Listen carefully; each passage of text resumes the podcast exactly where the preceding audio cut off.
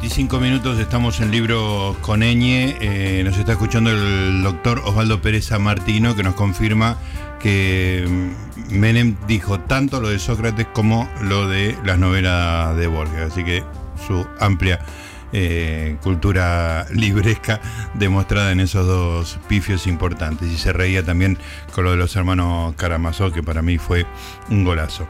Bueno, señoras y señores, volvemos a una sección que habíamos dejado por un par de programas porque estábamos medio acumulados de, libros, pero es una sección que nos gusta mucho porque tiene que ver con hablar con gente de todo tipo que se puede dedicar a los libros o no, acerca de su relación con, la lectura. Y no, no, nos referimos necesariamente a los libros, aunque los libros por supuesto son muy importantes, porque no hay nadie que no esté leyendo en algún momento y que no levante la vista y que además de imágenes que se pueden leer, también hay eh, eh, horarios, indicaciones de tránsito, precios, de todo, todo, todo está escrito y todo está para leerse. También hablamos de los mapas, las partituras, las expresiones, el cielo. ¿Qué más dijimos, Maranita? ¿Te acordás ya? Sí, no sé, hicimos la lectura, lo de, los, lo de los mapas los dijimos, señales. Partituras, sí. Los manuales de...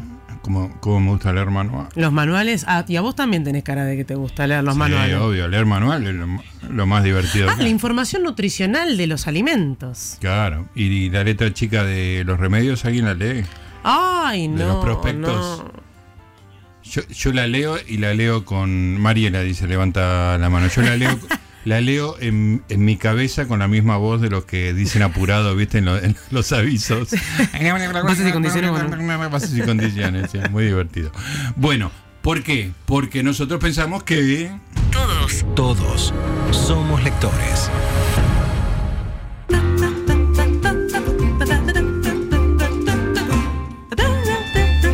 ¿Extrañaba la musiquita, Venga, Malenita? Venga. Estamos ahí revoleando los brazos, porque todos somos lectores, efectivamente. Entonces vamos a hablar con gente que, que lee. La persona con la que vamos a hablar hoy escribe además, pero lee mucho, es gran lectora, hace mucho que la tengo individualizada en Twitter, no solo lee mucho y además ha escrito, cosa que también le vamos a preguntar, sino que es una gran melómana y me ayuda en otro programa con el tema de la convocatoria a determinado tipo de canciones.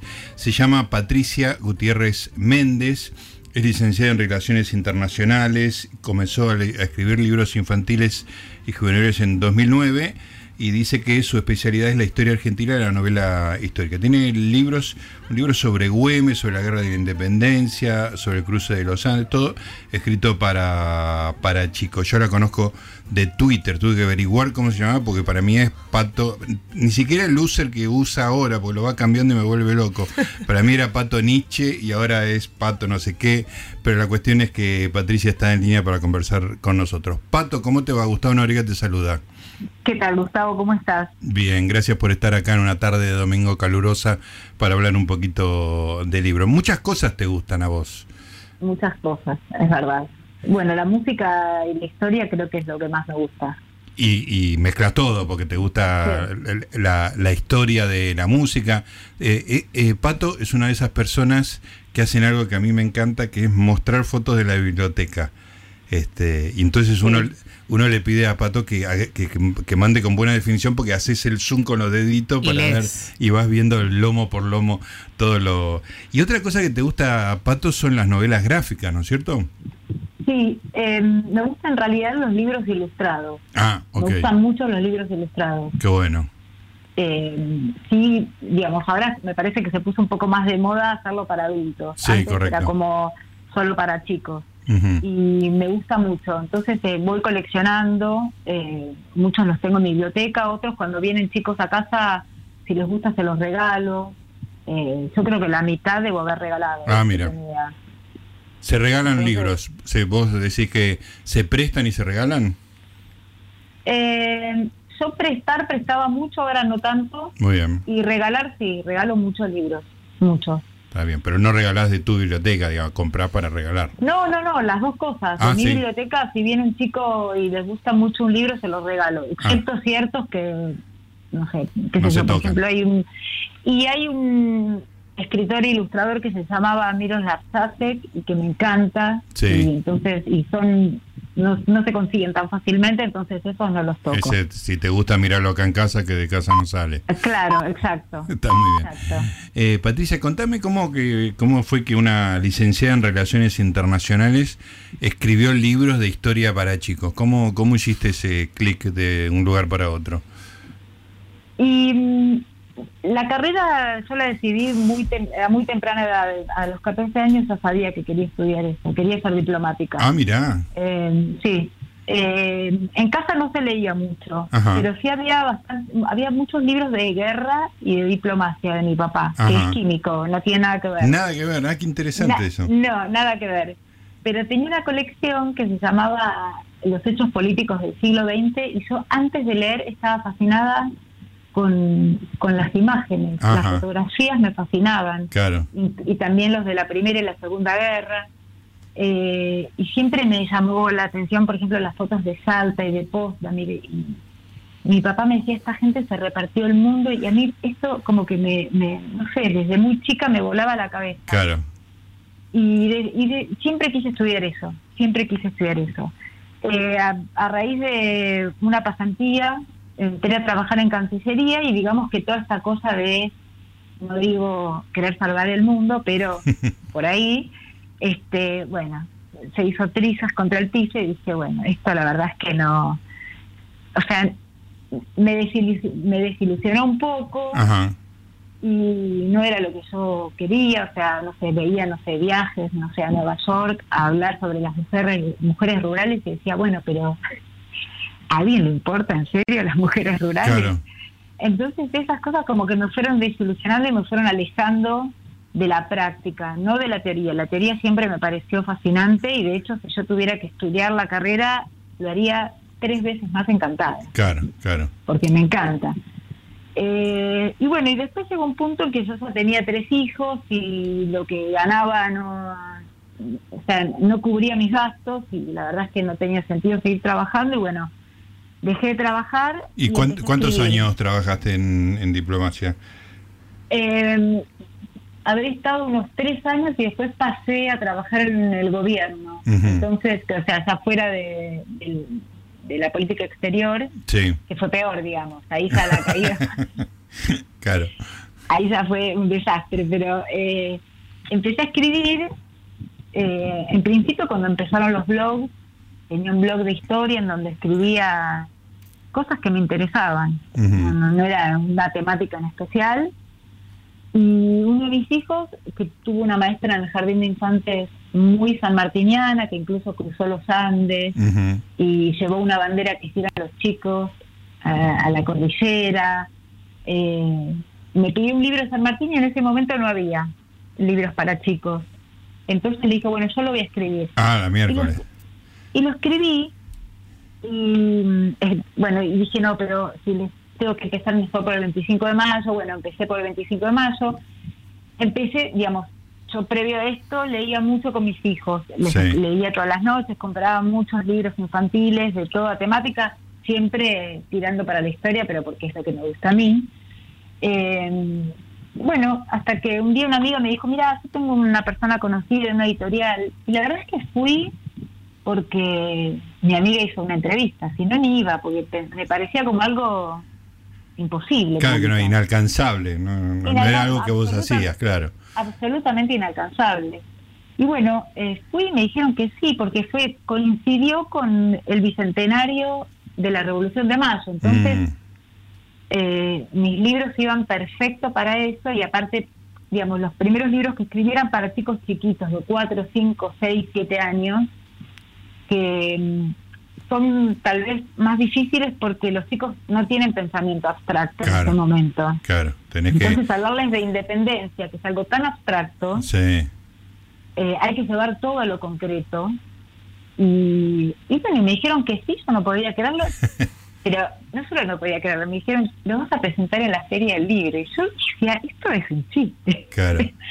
me pareció una locura total. Y bueno, este así empecé pero, porque me, me, interesó eso que dijiste, explicarle conceptos históricos a, chicos de entre 5 o 7 años eh, tenés, que tener un poder entre la síntesis, porque son unas poquitas frases cada página, me imagino, estoy, estoy imaginando, digamos, ¿no? Y, y la ilustración. Y, la, claro, con la ilustración, este, dar una idea, pero ¿cuáles son, cómo, cómo era tu herramienta para hacerle entender al chico la idea de independencia de un país? ¿Cómo hacías? Bueno, en primer lugar, tener tres hijos en casa a los que yo les contaba y veía era lo que, lo que entendían y no. Eh, yo lo que creo que hay que llevarlo a lo concreto. Eh, por ejemplo, se pueden poner fechas en referencias como 1810, 1816, pero no muchas, porque sabes que yo después empecé con la editorial a dar talleres en los colegios. Eh, también iba al colegio de mis hijos, al jardín de infantes o primer grado. En Jardín de Infantes me preguntaban si en la época de San Martín había dinosaurios.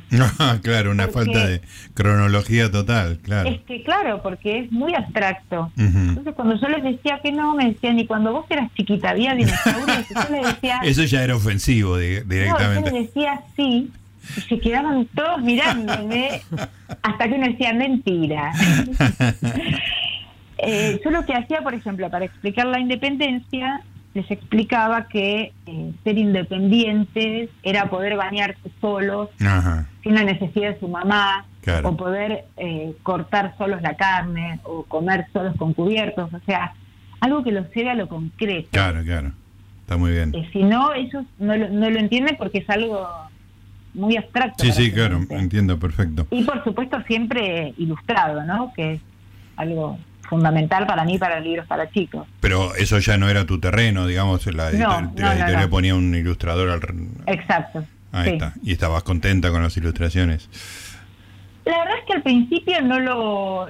O sea, para mí fue todo tan sorpresivo y que no lo pensé. Eh, después cuando empecé a escribir novelas y eh, de repente las últimas dos novelas me gustó mucho el ilustrador, entonces yo ya pedí por favor que fuera él, el ilustrador pero al principio no, no digamos, no, lo tomé como parte de mi competencia. Ahora ya lo entendí como sí, sí mi competencia porque es mi libro, ¿no? Pero eh, no, al principio no, no le di mucha importancia. O sea que empezaste con los libros infantiles y después escribiste ya novelas históricas juveniles con, contando historias son para, para chicos un poco más grandes, entiendo. Eh, sí, yo trabajo con Macmillan, que es este Puerto de Palos y es editorial Estrada. Eh, y estos están muy enfocados en la cuestión escolar. Claro, sí, Estrada es de, mi época. Con eso te digo todo. de la época de los dinosaurios. Sí. exacto. y el tema es que eh, cuando yo escribí el libro para chicos sobre el 9 de julio, la editora que había cambiado en ese momento eh, me dijo, necesitamos una novela sobre el 9 de julio. Dije, bueno, yo nunca había escrito una novela en mi vida. Claro. Y tenía, no sé, tres meses, cuatro para escribir. Le dije, no, o sea, sentía que no podía decirle que no, porque dije, después, ¿cuándo voy a tener otra oportunidad? Claro, Así que le digo que sí. Sí, sí, la puerta se abrió, vos pusiste el pie y después veías qué hacía. Exacto. Y bueno, y la escribí. Eh, a ver, yo me doy cuenta que a mí no me cuesta contar historias, o sea, mm. eso es lo que me sale, contar historias. El tema es que no tenía la técnica. Claro. Y la verdad es que en los colegios fue un éxito el primer, la primera novela. A los chicos les encantó, fue eh, hay un asesinato, eh, digamos que transcurre entre 1810 y 1817, hay un triángulo amoroso. A los chicos les encantó. Me pusiste eh, todos los ingredientes. exacto. Buenísimo. Eh, y bueno, y así empecé con las novelas. ¿Y ahora estás escribiendo algo, Pato?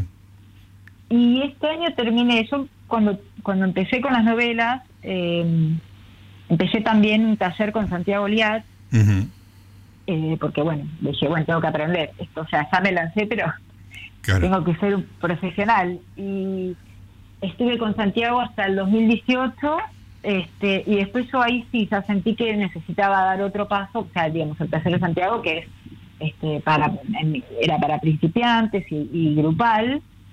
Y bueno, y desde el 2000, principio del 2020 estoy con Verónica Boix, que es una escritora y periodista cultural, eh, pero con ella estoy yo sola, ya no es grupo. Claro, es individual. Eh, sí, y con ella empecé, me, me animé y empecé a escribir la primera y única hasta ahora eh, novela para adultos. y esa la escribí, empecé justo unos días antes que empezara la cuarentena. Ah, justo, así que te dio, te, te, dieron un espacio de tiempo para como para laburar. Sí, sí. Igual tenía la casa tomada por toda la familia. Ah, era mejor, era mejor que no hubiera cuarentena y se fueran todos hacer sus obligaciones, claro. Totalmente. Claro, claro, no pensé en ese detalle. Escúchame, ¿y, tiene tema histórico? ¿Es histórica también? Sí, en realidad es eh, una historia de amor, si se quiere, eh, o personal también, de una mujer entre 1927 y 1930 eh, con el primer golpe de Estado. Pero la historia, digamos, la historia real entra como muy de costado, o sea, es como escenario. Claro. Eh, lo que más, el escenario más fuerte es el jazz en Buenos Aires. ¿El, perdón? El jazz. El jazz, el jazz en Buenos Aires, ah, espectacular. Sí. Muy bien. Em, que bueno, era Buenos Aires en esa época era estaba llena de jazz, era, eran las grandes orquestas de tango, también tocaban jazz. Claro.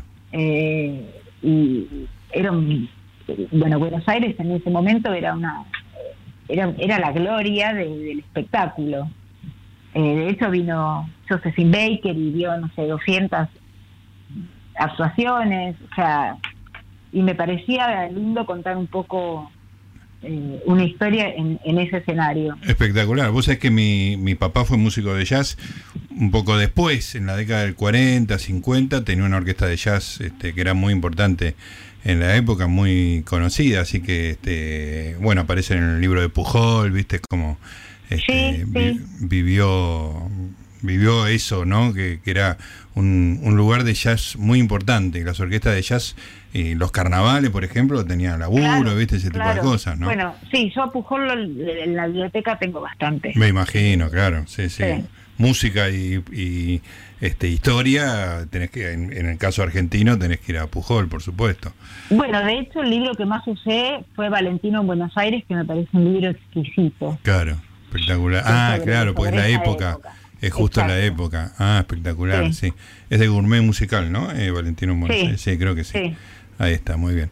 Escúchame, Pato, ¿y mm, todo lo, todo lo que lees está relacionado con la historia o, o, hay cosas que por ahí lees literatura, que por ahí es más, te, te salís un poco de eso? No, leo bastante literatura, mucho, te diría que era más literatura que historia. Ajá, ¿y qué lees? Em, bueno, cuando empecé eh, de chica, como te dije antes, que en casa no se leía mucho, eh, la que me llevó a la literatura fue mi prima, que tiene dos años más que yo, y ella le, daban libros para leer en el colegio y ella los terminaba y me los daba. Me decía, tenés que leer esto. Ah, mira. Entonces yo empecé más o menos a los 13 años a leer fuerte y empecé con los latinoamericanos, porque es lo que daban, le daban en el colegio a mi prima. Entonces, por ejemplo, no sé, leían eh, a García Márquez o a Vargas Llosa, eh, y, aparte a mí eh, me gusta mucho la literatura y la historia latinoamericana. Eh, estudié mucho historia latinoamericana en la facultad y me encanta. Y hoy te diría que es lo que más me gusta y lo otro que más me gusta también es la literatura estadounidense. Ajá. ya ahí es como tengo amor profundo por la literatura estadounidense, especialmente por los afroamericanos. Contame, dame autores. Bueno, eh, afroamericanos, eh, Ralph Ellison, Zora Neale Hurston, eh, Maya Angelou, eh, James Baldwin, Langston Hughes, Colson Whitehead, ahora que está muy famoso, que tuvo dos Pulitzer. Eh, esos son los que más leo. Leo mucho eh, también historia afroamericana. Mira, mira, bueno, ahí está la relación con el jazz, ¿no? Me parece que... Es que en realidad empezó por eso. Empezó por el jazz. sí, no, hace muchos años eh, mi viejo siempre me decía, Pato, vos no sabés lo que fue, mi papá nació en el 45. Sí. Me decía, vos no sabés lo que fue escuchar a Elvis por primera vez. Siempre lo dijo, desde chico. Claro. Me decía, vos no tenés idea. Escuchábamos tango, orquestas, melones, y de repente apareció Elvis. Y después los Beatles, y me dice, no sabés lo que fue eso. Y siempre trató de explicármelo, y yo pensaba qué difícil es explicarle a una persona esa irrupción tan fuerte. Sí, sí, sí. Entonces se me había ocurrido que tenía que escribir un libro para chicos sobre la historia del rock. se me ocurrió hace, no sé, más de 10 años. Sí. Y entonces empecé a investigar. Y por supuesto ahí surgió el blues, el bluegrass, el country, el, el jazz, sobre todo, la música gospel, la música de trabajo. Y así me metí en, la historia afroamericana. Eh, cuando empecé a investigar, después quedó ahí olvidado el libro de historia de rock y, ahí empecé, pero ahí empecé a comprar muchos libros de música, eh, a meterme, digamos, además de oírla, a leer sobre historia y bueno, y, y jazz me gustó siempre, pero ahora es exacerbado y casi exagerado, te Claro. Escúchame, eh, me, interesa mucho la figura de tu viejo, un, químico que te, que te hizo eh, eh, interesar, digamos, por las relaciones internacionales políticas en el siglo XX y por parte de la historia de la música también. Contame un poco de tu papá, que me parece que hay algo interesante ahí. Mi viejo, yo creo que él, siempre dice, él estudió química porque el hermano de él estudió química y dijo, bueno, ahí voy. Pero mi viejo es de un pueblo del Chaco que se llama General Pinedo. Eh, él terminó primaria y después, nada, no, no sé, estaba por ahí. Mi viejo, no sé, nos contaba que tenían tipo un par de zapatos para todo el año. Claro, claro. Uno.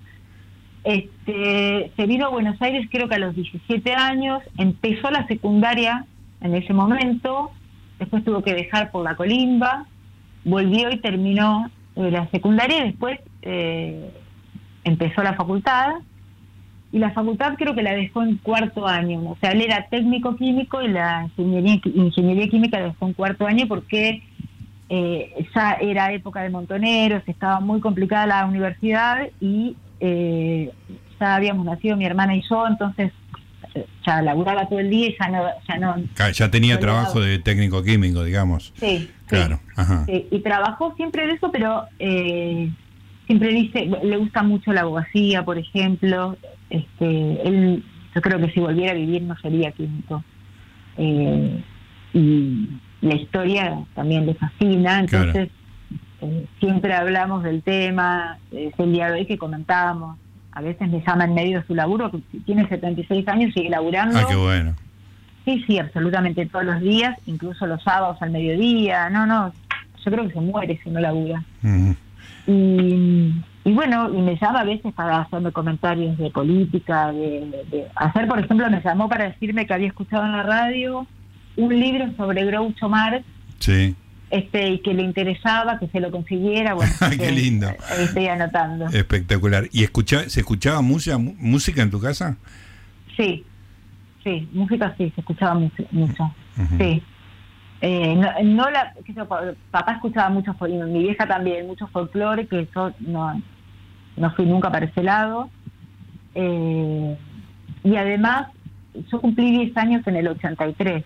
Sí. Fue ah. justo cuando empezó, digamos, o sea, para mí fue como mi nacimiento musical fue con los abuelos de la nada, con Billy, con Charlie, o sea, fue como toda esa movida, eh, es con la que yo empecé. Claro.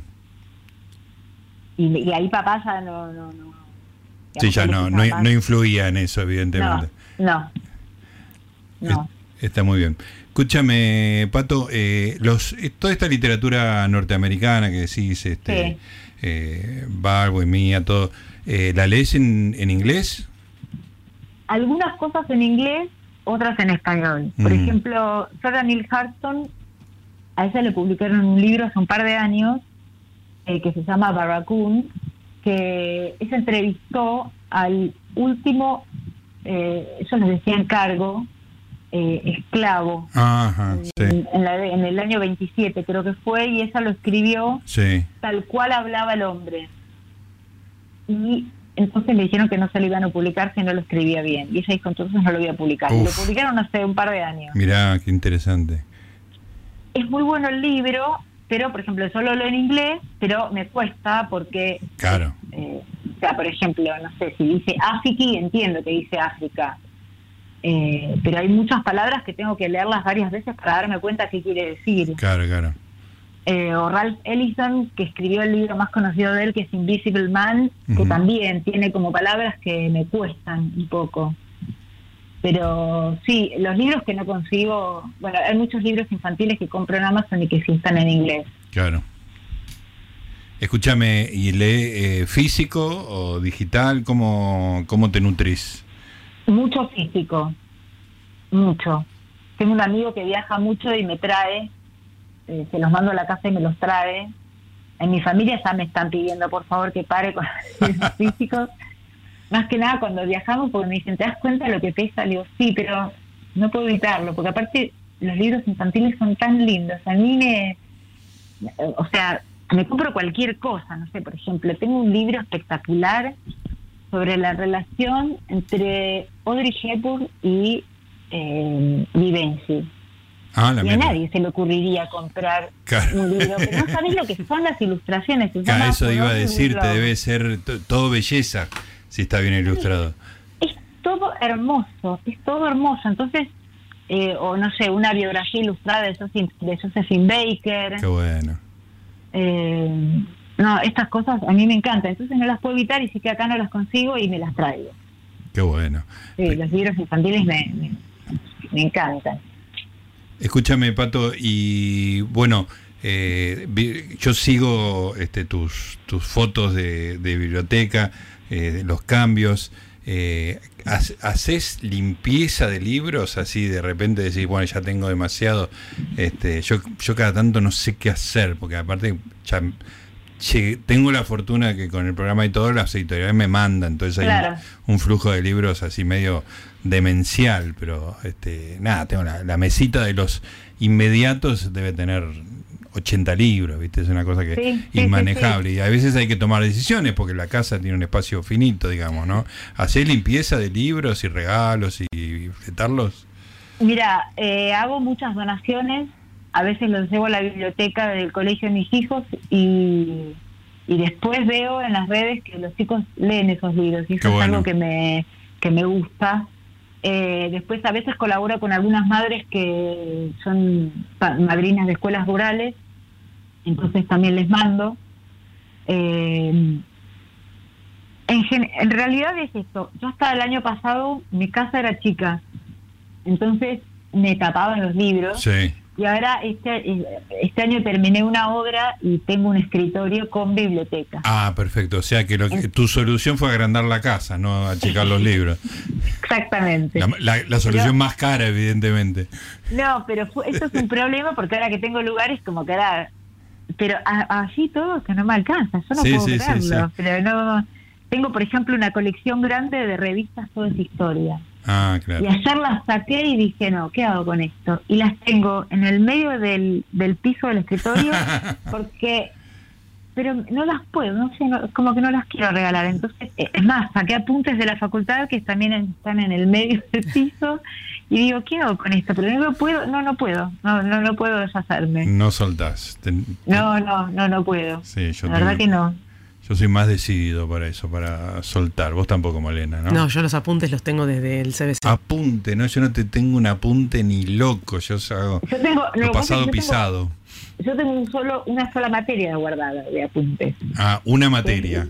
Una materia, nada más. historia, historia universal que tenía eh, una cantidad de, eran todas fotocopias de libros que yo sé que si yo quisiera comprar cada uno de esos libros sería imposible porque creo que no los consigo. Claro. Entonces eh, dije, esto lo voy a guardar para siempre. Y bueno, y ahí está.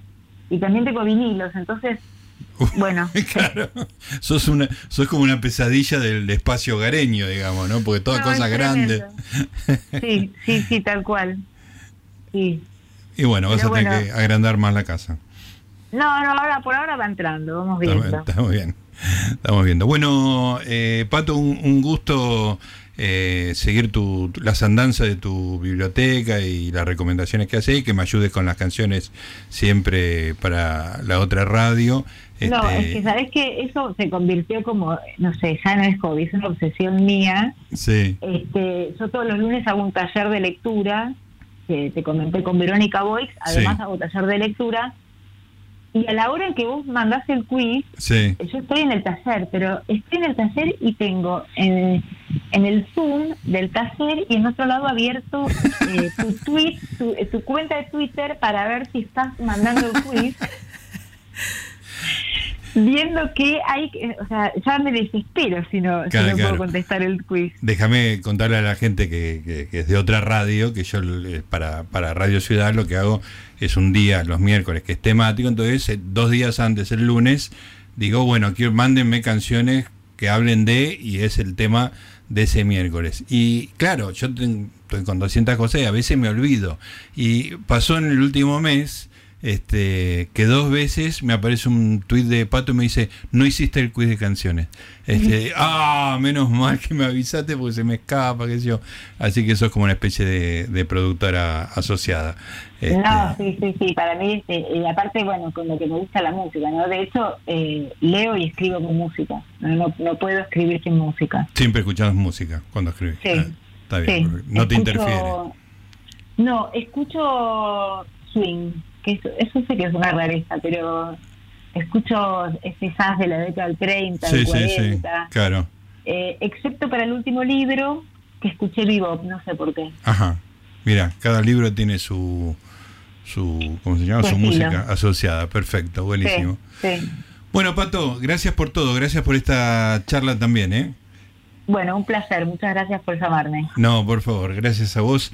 Un beso grande. Patricia Gutiérrez Méndez, Relaciones Internacionales. De ahí se pasó a escribir libros para chicos, biblioteca, libros, historia, música, todo eso y todo lectura. Eso una lectora, como todos, porque... Todos, todos somos lectores.